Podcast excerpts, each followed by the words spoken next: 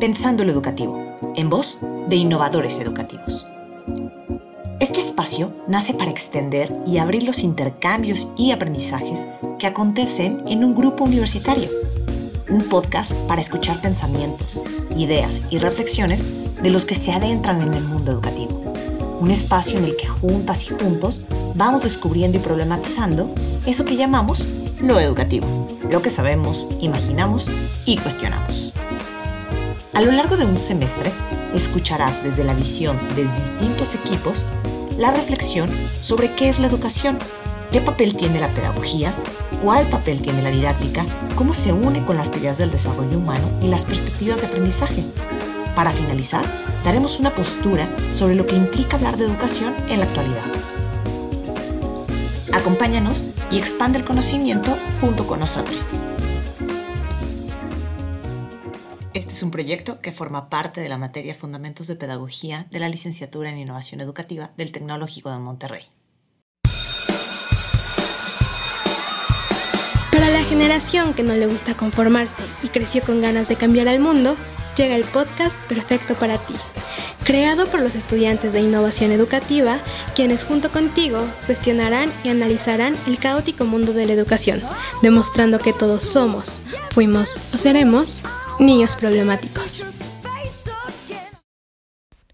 Hola, ¿cómo están todos? Bienvenidos sean a este nuevo episodio de su podcast favorito, Niños Problemáticos. Yo soy Jimena y esta vez yo seré la host del episodio. Estoy muy contenta de poder saludarlos otra vez y el día de hoy nos acompañan Enrique y Mariel y ya saben que es un gusto tenerlos aquí. El tema que vamos a hablar el día de hoy es sobre ambientes de aprendizaje. Pero, ¿qué es un ambiente de aprendizaje? Pero bueno, un ambiente de aprendizaje es un espacio de construcción significativa de la cultura. Es concebido como un sujeto que actúa sobre y con el ser humano y lo transforma. Entonces, este no se limita a las condiciones materiales necesarias para la implementación del currículo, sino también se instauran las dinámicas que constituyen los procesos educativos y se involucran acciones, actitudes, condiciones materiales y aptitudes socioafectivas. Pero bueno, teniendo esto en cuenta, para ti, Mariel, ¿qué implica hablar de ambientes de aprendizaje? Bueno, para mí el hablar de ambientes de aprendizaje sería como eh, decir que es un espacio donde los estudiantes pueden interactuar con distintas circunstancias eh, físicas, humanas, sociales, eh, entre otras, como lo acabas de mencionar, pero que también este busca como provocar un aprendizaje significativo y con sentido y que sobre todo eh, que favorezca de una manera intencional las situaciones de aprendizaje para todos los involucrados. Sí, justamente estos ambientes están creados para favorecer de una buena manera el desarrollo de los estudiantes. Muy buena respuesta, pero ahora hay que escuchar a Enrique. Enrique, ¿qué factores y dinámicas influyen dentro de estos ambientes?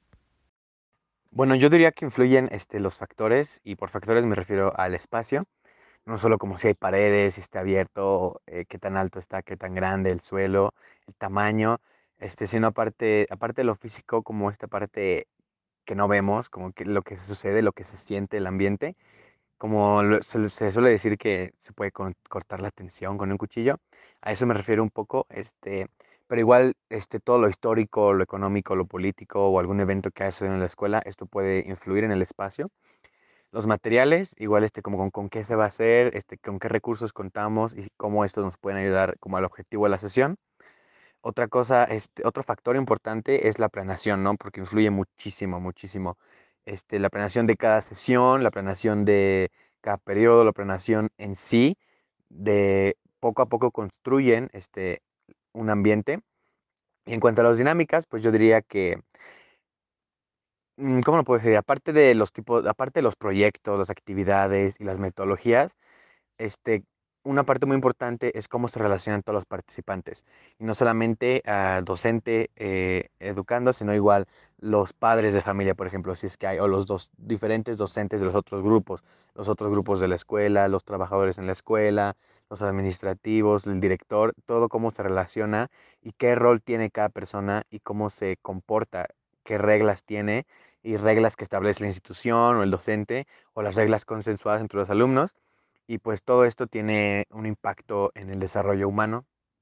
Sí, justamente como lo dice Enrique, influye mucho la dinámica y la planeación que se tenga en una clase para crear un buen ambiente de aprendizaje y sea un convivio armónico entre todos y puedan llevarse bien por, en la planeación, en todas las actividades que hay dentro de la planeación y también ese ambiente de aprendizaje debe de ser fuera de la planeación que haya momentos donde no esté como tal programado, pero que donde se pueda ver los efectos de un buen ambiente de aprendizaje, ya sea como a la hora del receso, eh, a la hora de la salida o de la entrada, cuando los alumnos eh, inconscientemente construyen este ambiente de aprendizaje. Y bueno, ahora vamos a hablar sobre los factores y dinámicas. Y con esto me refiero a que les voy a presentar a continuación los principios que deben de regir en cada ambiente. 1. Se debe facilitar y posibilitar el conocimiento de todo el grupo. 2. El ambiente escolar debe facilitar al individuo el contacto con materiales y actividades que promuevan su aprendizaje. 3. El medio ambiente escolar debe ir más allá del aula. 4. Ambientes individuales y colectivos. Quinto, el entorno debe ser construido por los miembros del grupo. Estos cinco principios deben de regir en cada ambiente de aprendizaje. Son esenciales para tener una buena construcción de este. Y ahora, Enrique y Mariel, ¿cómo creen que estos principios favorecen el desarrollo humano integral? Pues estos ambientes yo creo que favorecen el desarrollo humano cuando están planeados para las etapas del mismo. O sea, cuando estas se toman en cuenta las capacidades y habilidades de cada etapa del, del niño, del adolescente, del adulto, para, para poder crear esta motivación y que los participantes puedan tomar todo lo que hay dentro del ambiente de aprendizaje y tengan un buen desarrollo humano íntegro. Y pues igual en, aquí hay una, hay una mejor posibilidad para crecimiento, ¿no? Y este desarrollo aporta lo individual y lo individual después va a lo colectivo. Pues yo creo que los estudiantes pueden lograr un buen aprendizaje y comprender de una mejor manera eh, lo que los rodea, ¿no? Teniendo en cuenta pues distintos aspectos eh, que no solo se enfoquen en lo educativo. Sí, y justo como lo dice Mariel, hay que comprender bien lo que rodea a los estudiantes y yo creo que también a los profesores para formar un desarrollo integral. Y cuando hablamos de desarrollo, desarrollo integral hay que entender que este es la suma de todo lo que influye en un desarrollo de una persona dentro de una sociedad. Impactan aspectos tanto fisiológicos, económicos, históricos, culturales, emocionales y hasta espirituales de una persona. Ahora, hablando de desarrollo integral, ¿cómo creen que estos ambientes favorezcan al desarrollo humano de las personas? Pues estos ambientes yo creo que favorecen el desarrollo humano cuando están planeados para las etapas del mismo. O sea, cuando estas se toman en cuenta las capacidades y habilidades de cada etapa del, del niño, del adolescente, del adulto, para, para poder crear esta motivación y que los participantes puedan tomar todo lo que hay dentro del ambiente de aprendizaje y tengan un buen desarrollo humano íntegro. Y pues igual en, aquí hay una, hay una mejor posibilidad para crecimiento, ¿no? Y este desarrollo aporta lo individual y lo individual después va a lo colectivo. Pues igualmente en mi opinión creo que eh, el hecho de que las personas estén rodeadas de otras y estén como en una constante convivencia, pues también los lleva a estar expuesto a distintos tipos de cultura, ¿no? Abriendo como paso al diálogo y al mismo intercambio de, de estas culturas, como lo mencioné, y pues también que esto puede lograr como un mejor desarrollo humano interno, pero que este posteriormente pueda contribuir a un desarrollo a la sociedad. Sí, pues muchas gracias por sus respuestas y sí voy a rescatar de lo que dijo Enrique. Hay algunas etapas en las que hay una planeación para que justamente se logre un buen desarrollo que vaya alineado con sus capacidades cognitivas, eh, hablando fisiológicamente, y con lo que dijo Mariel respecto al estar en convivencia con otras personas, es muy importante tener eso en cuenta, siempre estar, yo creo que desde pequeños es importante que las personas estén eh, cerca de personas diversas para así como que lograr hacer un ambiente más inclusivo y abierto con los demás. Pero bueno, eh, esto se está poniendo muy bueno, me estoy emocionando mucho para seguir hablando sobre ambientes de aprendizaje. Pero ahora iremos a una breve pausa y estaremos de regreso hablando sobre ambientes de aprendizaje virtuales.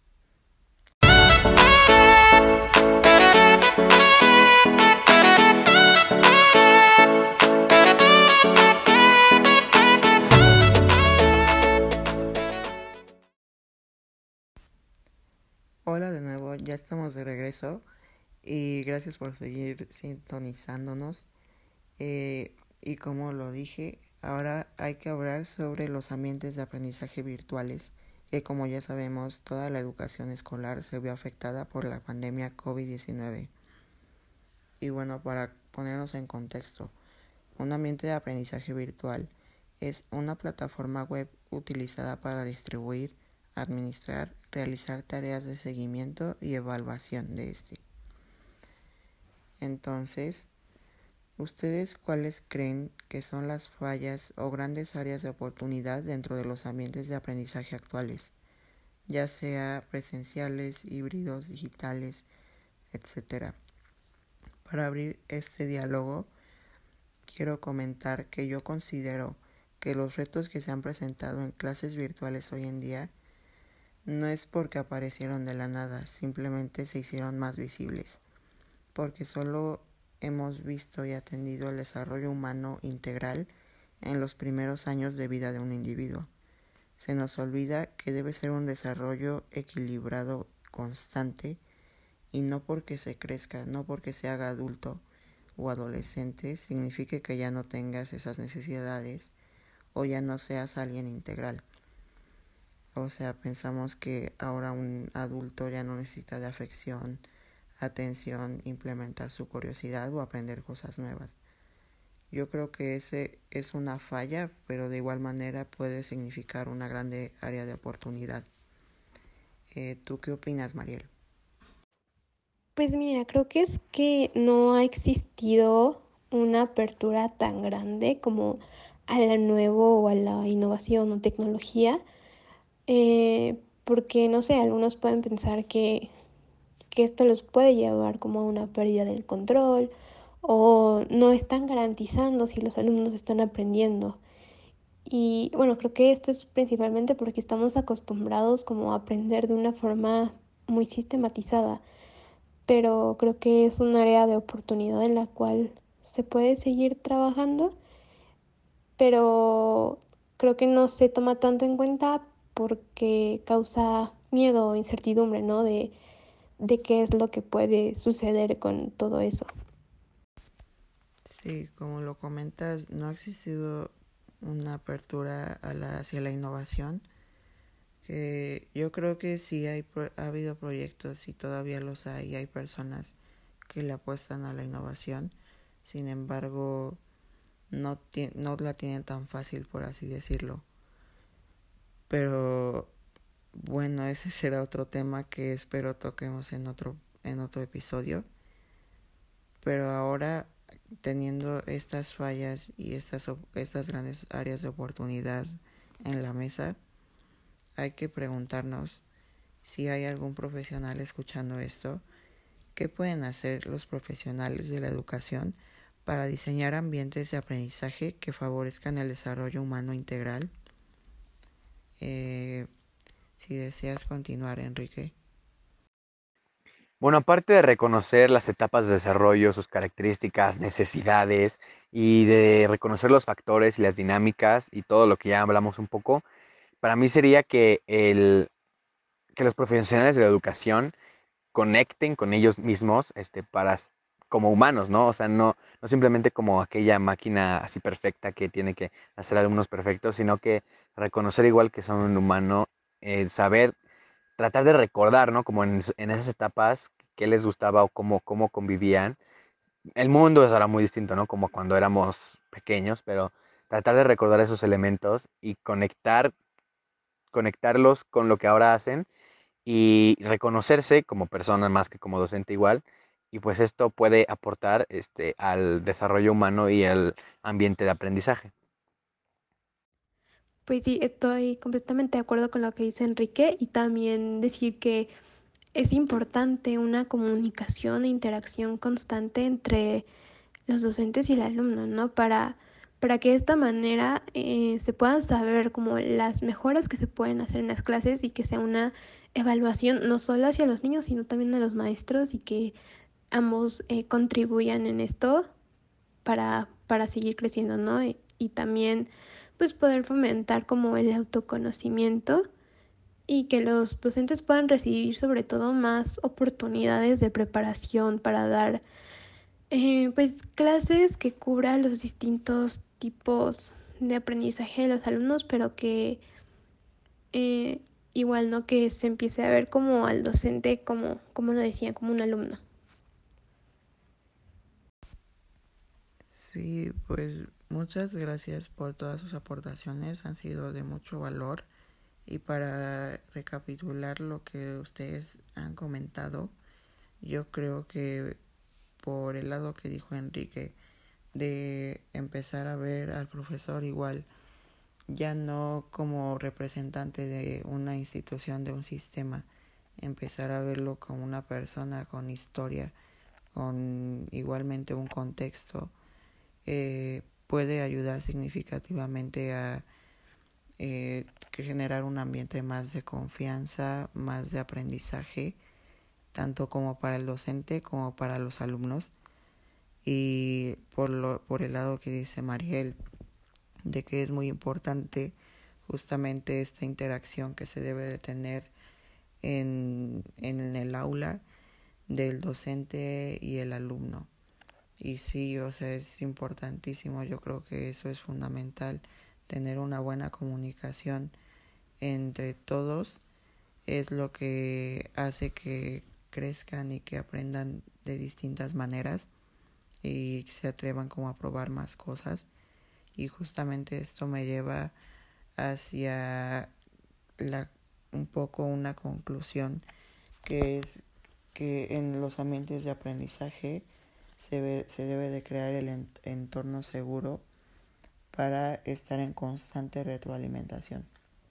Y con retroalimentación mm, positiva de alguna manera que pueda eh, nutrir de alguna manera la clase y a los profesores y a los alumnos y se crea una especie de movimiento dentro del aula, una especie de flujo de conocimiento donde todos los alumnos puedan aprender eh, como a, su propio ritmo y que esta retroalimentación no se base solo en la evaluación numérica, sino en comentarios en distintas pruebas que se le puedan hacer y que no todo se base en las calificaciones, ¿no? Entonces, pues muchas gracias eh, este fue nuestro segundo episodio, Ambientes de Aprendizaje.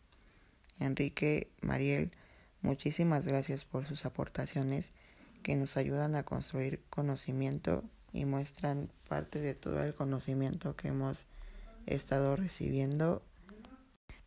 Y bueno, eso es todo por el capítulo de, el capítulo de hoy, nuestro segundo capítulo. Sigan nuestra cuenta para escuchar los nuevos episodios y Enrique y Mariel, ¿algo más que quieran agregar? Sí, pues solamente agregar que tal vez habrá notado que este episodio fue un poco más corto que el anterior porque pues ya es un tema establecido, un tema en el cual ya existen investigaciones y como Jimena lo mencionó anteriormente, principios y, y todo esto sobre los ambientes de aprendizaje y como la importancia que estos tienen para docentes y alumnos, pues simplemente es invitarlos a seguir investigando acerca del tema si eh, fue de su interés y dejar de poner esto como simplemente un asunto que concierne a los docentes y convertirlo en un asunto eh, importante para todos como sociedad y poder seguir creciendo e investigar y aprendiendo sobre, sobre estos temas tan importantes.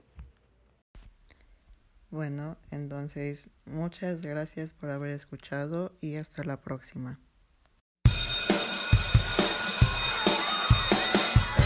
Este episodio es grabado por estudiantes de la carrera de Innovación Educativa del Tecnológico de Monterrey para la materia Fundamentos de Pedagogía. Todo lo que aquí expresamos es parte de un proceso de aprendizaje continuo y colaborativo. Ninguna de las opiniones o ideas representa a la institución educativa. Este recurso puede ser reutilizado para fines académicos.